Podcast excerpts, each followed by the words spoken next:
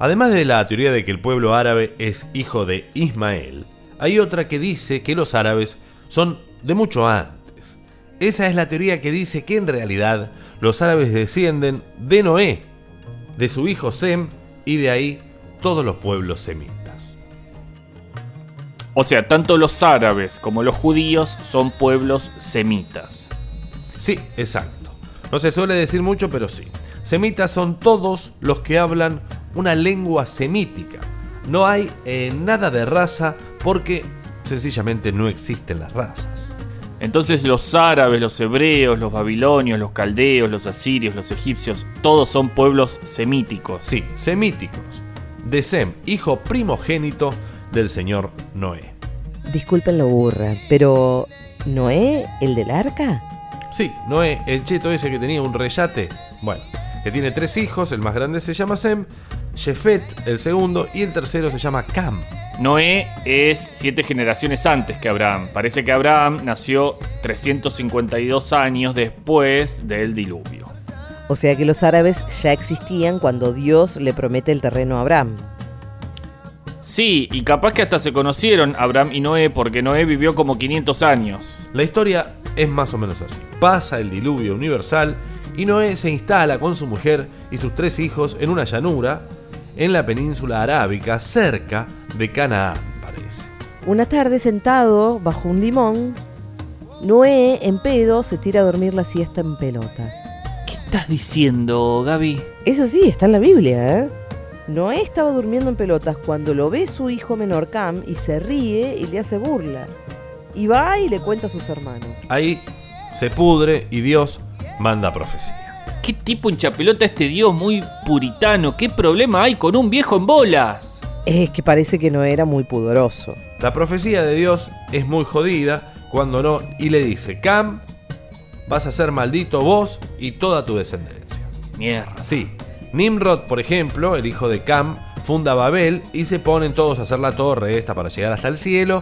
Y Dios dice ni en pedo y la tira a la mierda. Ahí se mezclan todos los idiomas, caos, bolonqui total. Otros descendientes de Cam fundan Sodoma y Gomorra y Dios los destruye con fuego y azufre porque se garchaban mucho. Otro hijo de Cam es Canaán, que funda la ciudad y que después eh, un descendiente de Sem, que se llama Abraham, le afana supuestamente por promesa de Dios.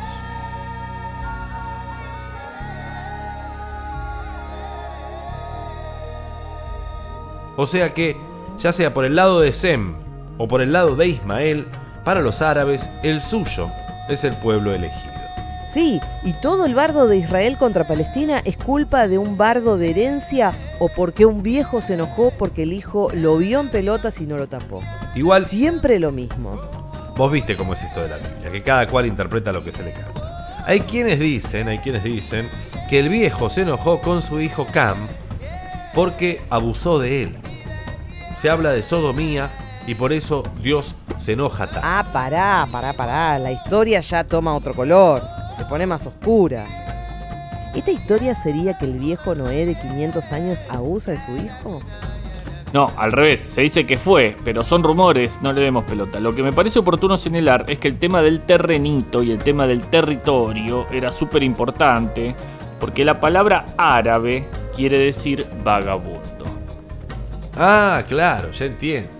Por eso todos querían un puto terreno, porque eran homeless. Sí, lo eran, pero ojo, porque también está la idea del nomadismo como forma de vida. Y quizás de ahí venga la idea de árabe, vagabundo, ladrón. Ah, como Alibaba. ¿Cómo era esa historia? Ah, dale, después de este tema te cuento.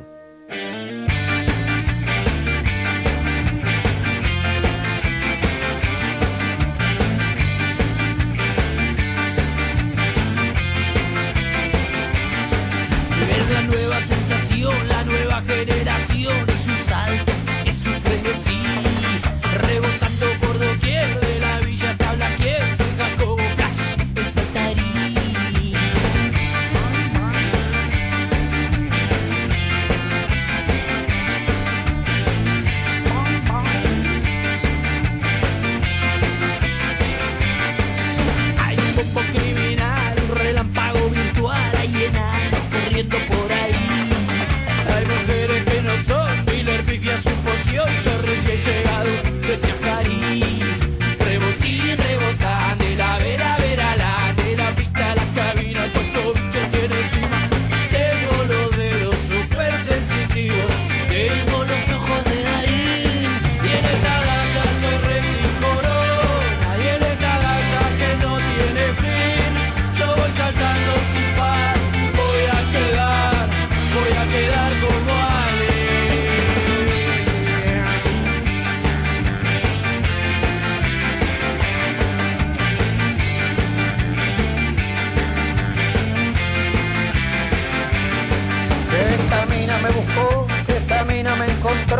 a mí no me quiere dejar.